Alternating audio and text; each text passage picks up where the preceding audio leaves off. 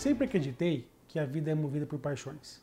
Deus, família e trabalho foram as paixões que me trouxeram até aqui. No trabalho, o direito, a política e eleições foram as áreas que encontrei para expor as minhas convicções. Agora, junto com o Tony Chalita, quero ter a oportunidade de dialogar com você, dialogar sobre essas três importantes áreas do país e juntos pensarmos novas ideias e encontrarmos novos caminhos para o debate da democracia de nosso país. Venha com a gente, venha trazer o seu pensar, as suas convicções, as suas verdades e juntos somarmos esforços nesse lindo debate da democracia brasileira. Muito obrigado. Estamos vivendo o momento da sociedade da informação.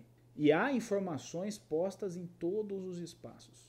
O brasileiro, nos últimos anos, passou a se interessar ainda mais pela política, passou a se interessar ainda mais pelas decisões tomadas pelo judiciário e, com todas essas informações postas à mesa, passou a cobrar ainda mais os seus representantes. Acontece que às vezes as informações e as notícias elas chegam com um escopo inadequado, ou às vezes o resultado dessas decisões que são tomadas pelos nossos representantes são passadas de forma equivocada.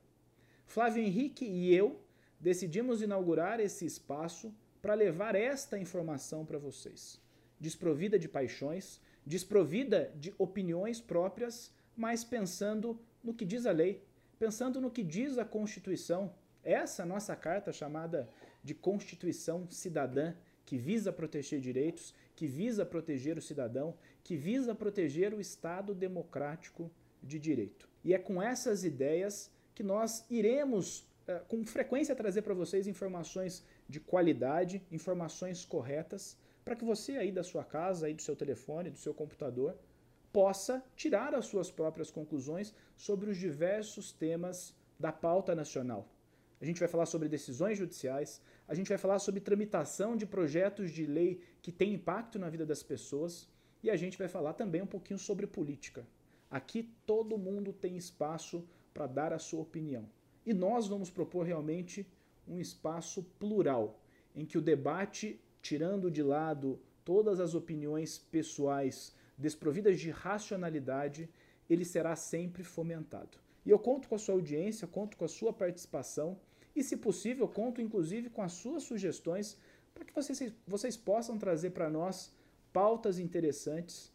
É, e tenho certeza que aqui será um espaço em que a informação chegará a você de forma objetiva, de forma simples, mas com a verdade. Sempre privilegiando a verdade. Muito obrigado.